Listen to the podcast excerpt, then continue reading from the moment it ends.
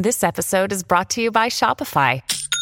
Forget the frustration of picking commerce platforms when you switch your business to Shopify, the global commerce platform that supercharges your selling wherever you sell. With Shopify, you'll harness the same intuitive features, trusted apps, and powerful analytics used by the world's leading brands. Sign up today for your $1 per month trial period at shopify.com slash tech, all lowercase. That's shopify.com slash tech.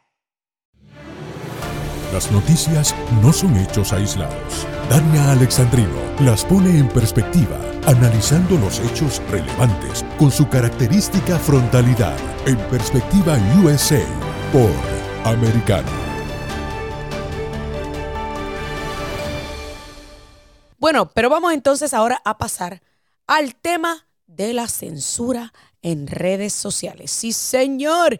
Y para hablarnos un poquito más acerca de cómo combatir la misma y qué están haciendo, me acompaña Kaylin Dorr, director de mercadeo de Getter. Kaylin, good evening and welcome to Perspectiva USA. How are you this evening?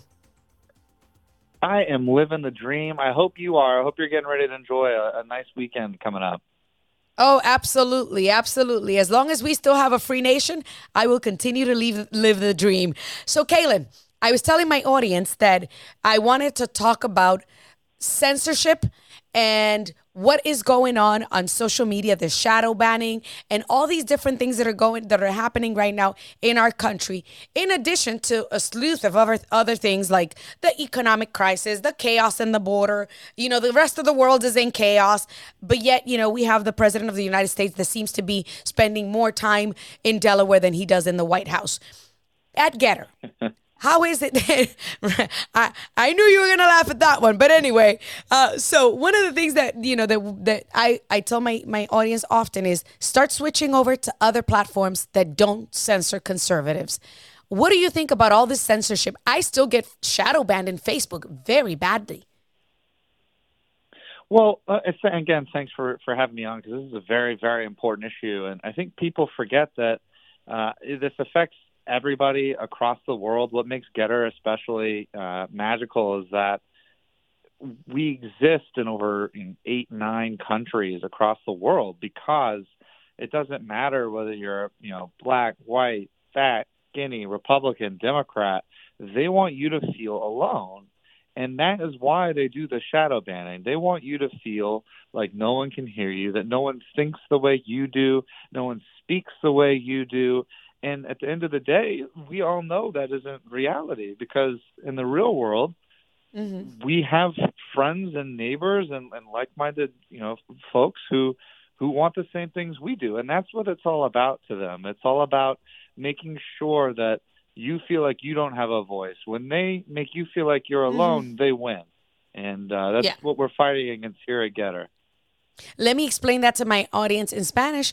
Lo que está diciendo Kaylin es que eh, en estos momentos ellos están eh, siendo una opción para aquellas personas que se sienten solas, que se sienten defraudadas, que se sienten que Facebook básicamente le ha, la ha cogido en su contra, eh, que esto de, incurrir a, estar prohibiendo un lado del espectro político, pues mira, es algo sumamente eh, peligroso y por eso en Getter ellos buscan poder ser esa opción para aquellos que quieren compartir, que quieren intercambiar ideas, que quieren hablar de otros temas que de otra manera están siendo censurados u ocultados en otras plataformas. Getter está en estos momentos en ocho o nueve distintos países donde precisamente está ocurriendo lo mismo. Está ocurriendo un control de algunas voces. Now, Kaylin, one of the things I would like to discuss with you is Spanish language. Spanish language for a long time has the, the, the Hispanic audience for a long time, let me rephrase my, my thoughts, uh, has been receiving information from, from one ideological side. So, for the most part, TV stations, radio stations were left leaning. Comes out social mm-hmm. media, Hispanics like myself start talking about conservative values, about what it is that the Republican Party represents, what are conservative values, and so on and so forth. And then all of a sudden, we have Americano media speaking for those Hispanics that felt that they were not being represented anywhere else are we a threat to the Democratic Party and to the left in this country. Somos una amenaza nosotros, ya que Americano Media llegó para poder representar y ser una opción para esos hispanos que habían por mucho tiempo recibido solo un lado del espectro político. Yeah, I mean, I, I think uh, one thousand percent. You are so dangerous to to the left simply because they think that they own you. At, at the end of the day, their entire party platform, their entire ideology, is geared towards bending reality to fit their preconceived notions about uh, you know entire voting blocks, whether that be you know women, uh, you know the the Hispanic audience, uh, the African American audience. They think that they know better than you know to treat them like you know what you're talking about. Mm-hmm, right? Mm-hmm. They want to tell you what you should think. And, and think back to the the 2020 election.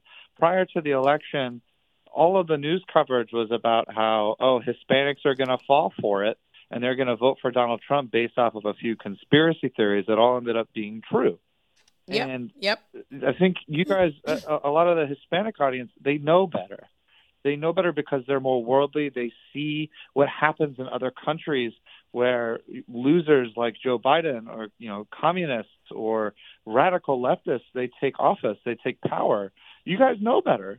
Uh, mm-hmm, it's just mm-hmm. it's just plain and simple. And I, I think when the when the people start to look through, you know, the the BS through the nonsense at the end of the day, and see what's actually happening in reality right in front of them.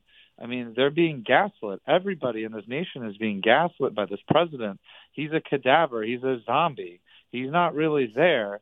Uh, he exists to spew propaganda. And I think this is all something, uh, these are all things people across the world have seen time after time. It's just they've they've owned the culture here in the states, so there are just just enough people to uh, you know allow them to remain in power. But I don't think so for long. Bueno, lo que Kellen está diciendo, estaba preguntándole que si él consideraba que Americano Media llegó para ser una amenaza para el Partido Demócrata y para la izquierda en este país, ya que por, mucho tiempo, como había dicho, eh, los latinos habían sido manipulados por un lado del espectro político. Y él considera que sí, que sin duda alguna, mil por ciento Americano Media llegó para ser una amenaza, pero que los hispanos, a pesar de que en el 2020 la prensa nacional la prensa de izquierda, la prensa hispana, dijo que los hispanos iban a volcarse a votar por Donald Trump porque estaban recibiendo mucha desinformación. Él dice que la realidad del caso es que los hispanos simplemente pueden pensar por su propia cuenta. ¿Por qué? Porque pueden ver y comparar con lo que han pasado en sus respectivos países, porque saben la verdadera historia de lo que es el socialismo y el comunismo, porque no hay forma de engañar al pueblo hispano. Aunque lo hayan intentado en algún momento, ahora ya no lo pueden intentar. Y por esa razón es que el Partido Demócrata está tan... Eh, eh, nervioso con el nacimiento de eh, Americano Media, particularmente considerando de todas las encuestas ponen a Joe Biden haciendo tan pésimamente, especialmente porque él dice que Joe Biden prácticamente no es quien está gobernando. Eh, Kaylin, we have very uh, a couple minutes left, and I just want to touch on, on a couple uh, different things, and one of them is polls. It's funny because a lot of people, you know, especially a lot of Democrats, when the polls don't favor them, They're like, oh, it's just a poll. Wow, I don't believe in polls. Every single poll, whether it's done by NBC, CNN, CBS, Americano Media, anybody, shows that Hispanics are dramatically shifting towards the Republican Party. However, the Democrats insist on shifting the narrative and saying they don't believe in polls and that Hispanics are simply just being lied to. O sea, que las encuestas dicen, obviamente, que los hispanos se están volcando hacia el Partido Republicano, pero los demócratas y la prensa nacional dice simplemente que es que los hispanos se les está mintiendo. Your opinion? I think, well, I think they're they're 100% right. They shouldn't believe these polls. You want to know why? Because why? there are more people out there who believe the way that you believe. There are more people out there who are conservatives who are scared to speak up and speak to strangers and respond to polls with their truthful their truthful beliefs and their thoughts. There there are far more conservatives out there than they than they could even comprehend.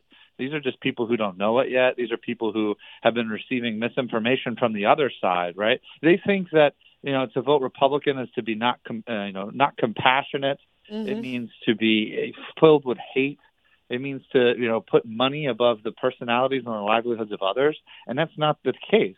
And I think the more mm-hmm. people that really sat there and, and really did the work and understood what it meant to be a conservative, what it means to be a Republican, they would find that they agree with us more often more often than not. Uh, just look at the, the the arguments now about you know the right to life, the right to to you know uh, uh, do, give abortions or not in this country. It, it resolves around you know compassion for life, and when they remove these basic you know fundamental rights, these basic fundamental feelings, you know that you should value what's going on, uh, mm-hmm. or the value, the sanctity of, of life. Uh, they're they're stripping us of their humanity. If they if people really sat and, and examined it, they would realize that's not the case. And I think Dems should be very very scared. There is a silent majority in this country of folks who want to rise up and uh, are going to kick them out of office.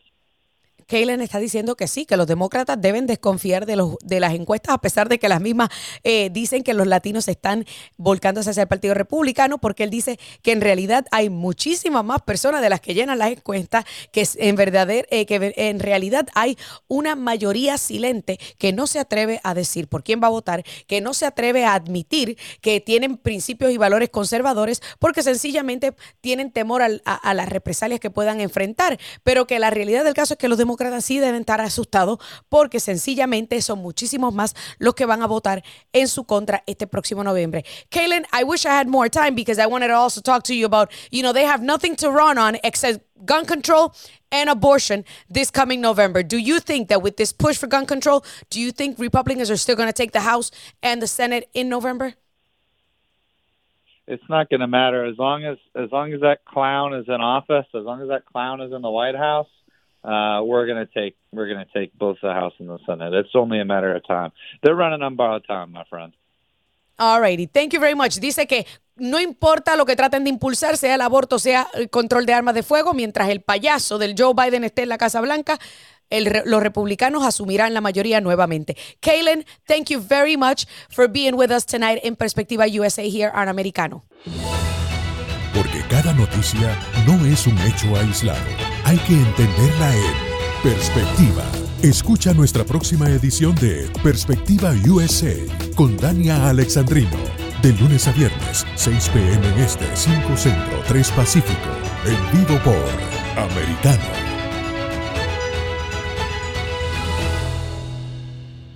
This podcast is a part of the C Suite Radio Network. For more top business podcasts, visit c-suiteradio.com.